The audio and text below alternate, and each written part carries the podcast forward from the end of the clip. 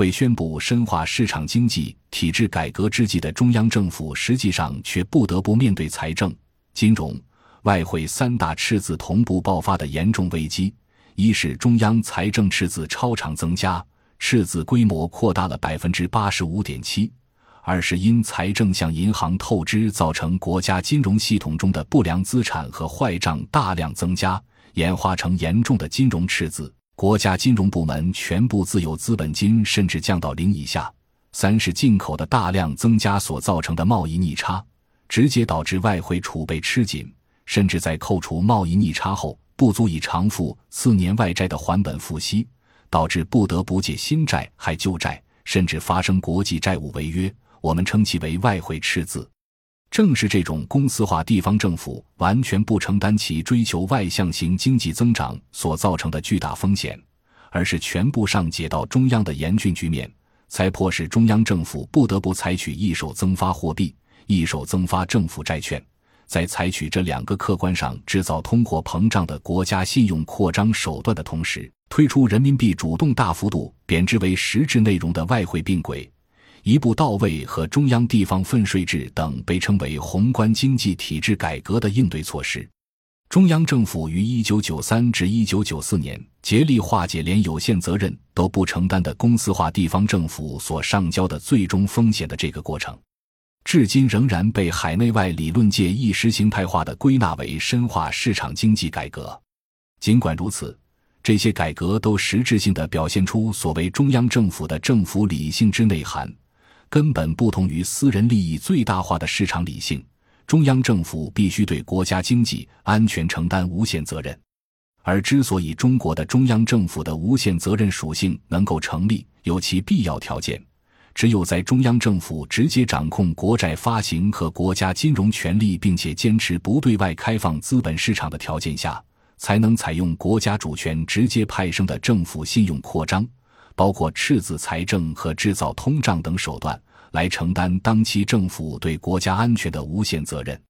可见，凭借国家政治强权维护核心经济主权所派生的财政和金融这两个方面的国家信用扩张，才是中国特色的化危为机的制度基础。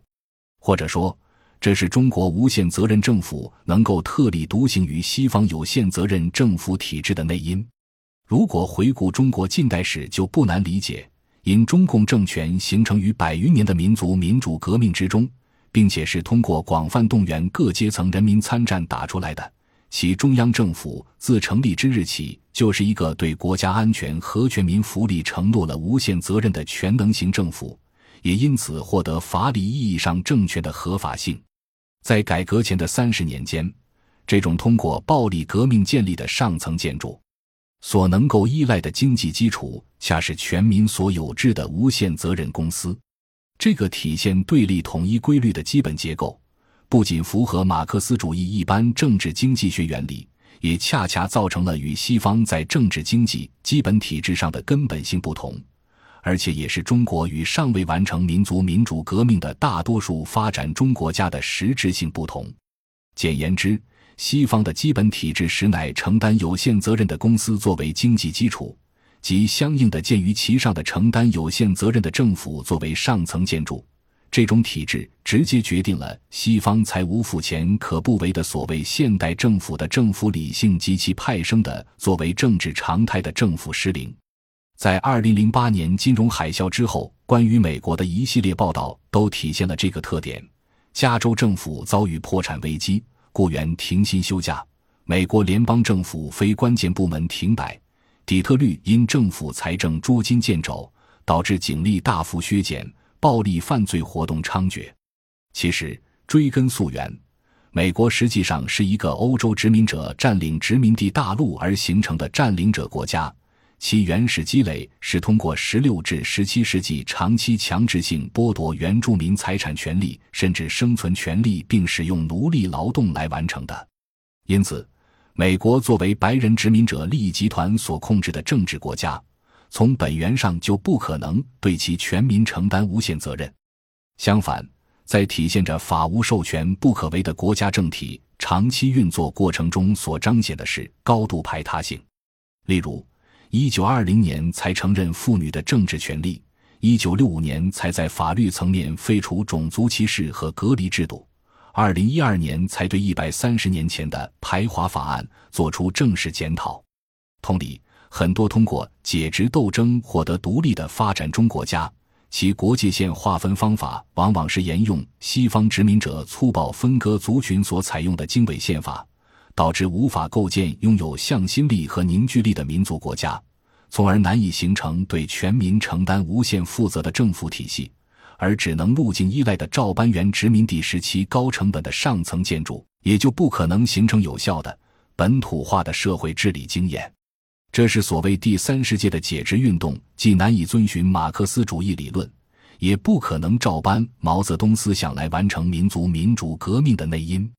反观中国。数千年的国家政治史中，唯有励精图治而显见政府停摆的记载。即使当代中国多次遭遇财政赤字危机，人们也不会听到中国哪个政府停止运转或宣布破产。原因就在于上层建筑的无限责任属性。即使地方政府在改革以后存在有限责任化的倾向，但在某些方面仍然保留着无限责任的传统和印记，比如。二十世纪九十年代出现严重财政赤字的时候，很多不发达地区的公务员、教师、医生，甚至连离退休的老同志都发不出工资，但政府机关仍然能够做到五加二、白加黑的上班。事业单位的教师、医生照常工作，甚至连拿补贴的民办教师都坚持上课。这种无限责任的政治体制反作用于经济基础。就体现为同期很多全民所有制企业，即使发不出工资，甚至连基本生活费都发不全，但是企业职工照样每天来点名报道。哪怕是工厂对外关门，职工也会在车间里集中学习。中国上层建筑，尤其是中央政府的无限责任属性。还体现为二十世纪九十年代末以来，中央政府大规模下达专项资金用于三大差别下划线再平衡战略、棚户区和老工业区改造、农民粮食、社保、医疗的补贴等诸多普惠全民的政策安排。这也是中国的下层社会对中央政府的满意度大大高于中产阶级的解释之一。中央政府承担无限责任的体制。恰是维持国家长治久安和可持续发展的制度优势。然而，这种体制在现实中遭遇到重大挑战。一方面，构建无限责任上层建筑的经济基础应该是全民所有制的无限责任企业，具体形态主要表现为国有企业下划线下划线。国有企业的全民所有的产权性质，决定了国有企业的经营收益理应全民共享。而由于实践中全体人民不可能直接参与国有企业的利润分配，因此由全国人民代表组成的全国人大委托给中央政府全权负责管理，中央政府则作为总代理人负责将国有企业利润向全民，包括国有企业分配。照此逻辑，国有企业的利润理应全部或至少大部分上缴中央。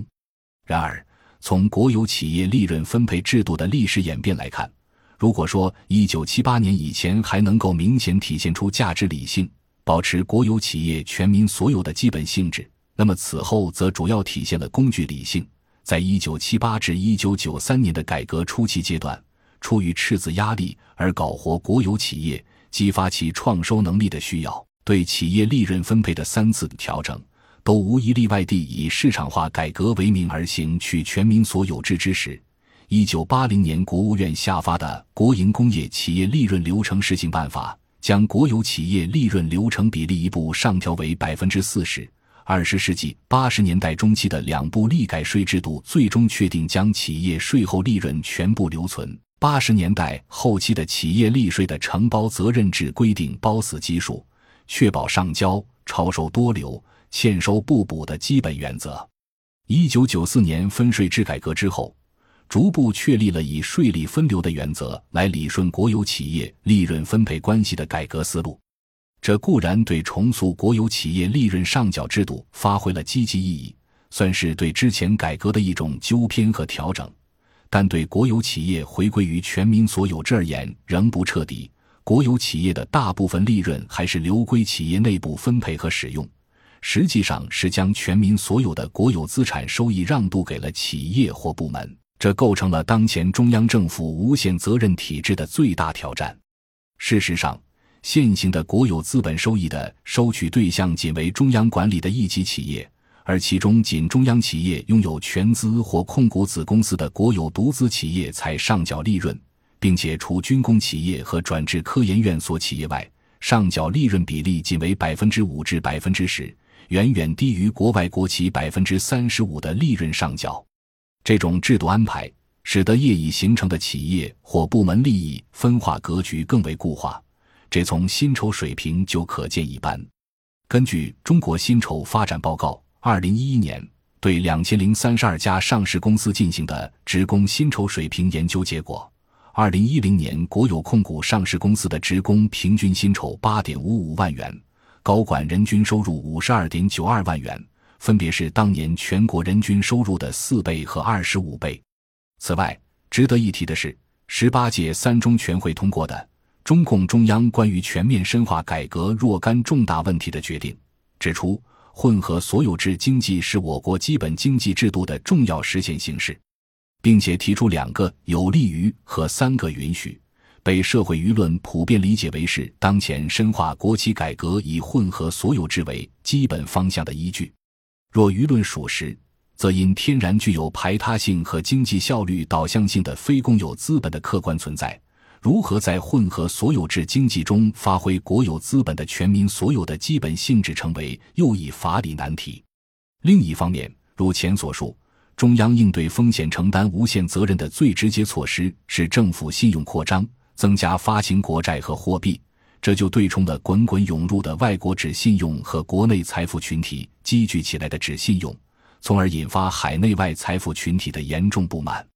问题在于，一大批代表这一群体利益的财经官僚和学者，恰好是承担国家体制改革顶层设计的主体。或有意或无意的遗忘了传统中国几千年国家政治始终适用于本土的低成本治理经验，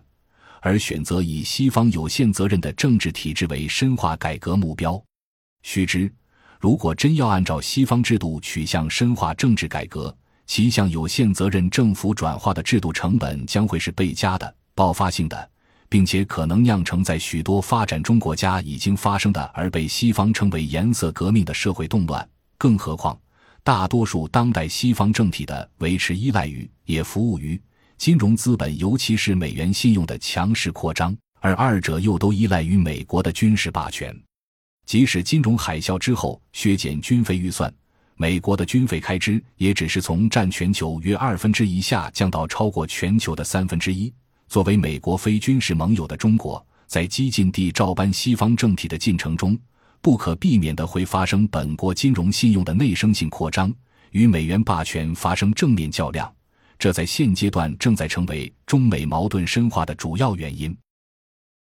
感谢您的收听，本集已经播讲完毕。喜欢请订阅专辑，关注主播主页，更多精彩内容等着你。